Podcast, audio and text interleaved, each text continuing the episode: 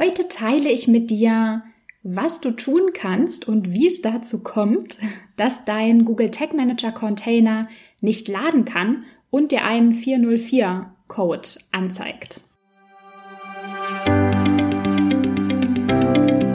Ich bin Maria-Lena Matysek, Analytics-Freak und Gründerin vom Analytics Boost Camp.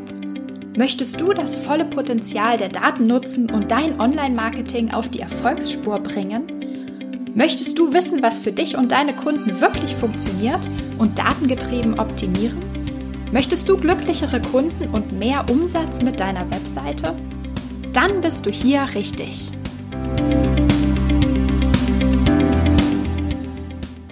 Hallo und herzlich willkommen in der Analytics Sprechstunde an diesem Freitag. Heute hatte ich eine der schönsten Aufgaben auf meinem Schreibtisch liegen. Ich weiß, eigentlich, wahrscheinlich sollte ich es nicht mehr so toll finden, weil ich es schon tausendmal gemacht habe. Aber es macht mir immer wieder Spaß.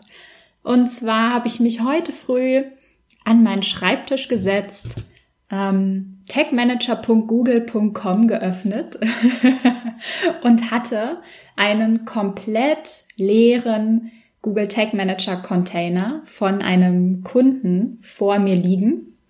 Komplett leer, komplett grüne Wiese. Es war noch nichts da und ich durfte anfangen, das Setup aufzusetzen.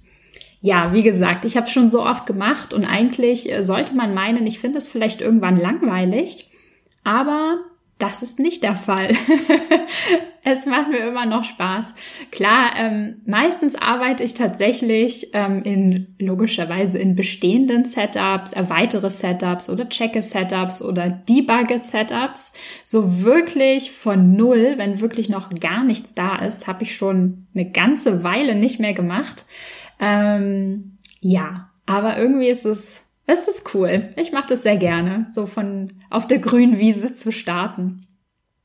Aber was ich dir eigentlich erzählen wollte, ähm, wo ich denke, das ist ein, äh, ein Tipp, von dem du vielleicht profitieren kannst, ist, dass das aller, allererste, was ich in einem komplett leeren Container mache, ist, diesen Container erstmal leer, also so wie er ist, zu veröffentlichen.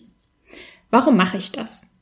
Und zwar kann der Google Tag Manager Container ähm, nicht geladen werden, wenn er noch nicht veröffentlicht ist. Also wenn du ähm, einen neuen Container hast und der Code auch schon in der Webseite eingebunden ist und du vielleicht ein Tag und ein Trigger und ein paar Sachen vielleicht erstellst und das Ganze dann versuchst zu previewen, also den Preview-Modus öffnest, die Seite lädst, dann wird ähm, gar nichts passieren. Und zwar ähm, wirft der ähm, Google Tag Manager Container praktisch einen 404 Fehler. Also er kann einfach nicht geladen werden. Und genau, wenn man das nicht weiß, dann ist man möglicherweise etwas verwirrt, warum nichts passiert. Deswegen ähm, kleiner Hinweis von mir an dich. Als allererstes immer einen leeren Container einfach so, wie er ist, veröffentlichen. Bei mir heißt diese initiale Version, die dann sozusagen als Version 1 auftaucht, immer ähm, ja die Initial Version oder Empty Version, also da ist wirklich nichts drin.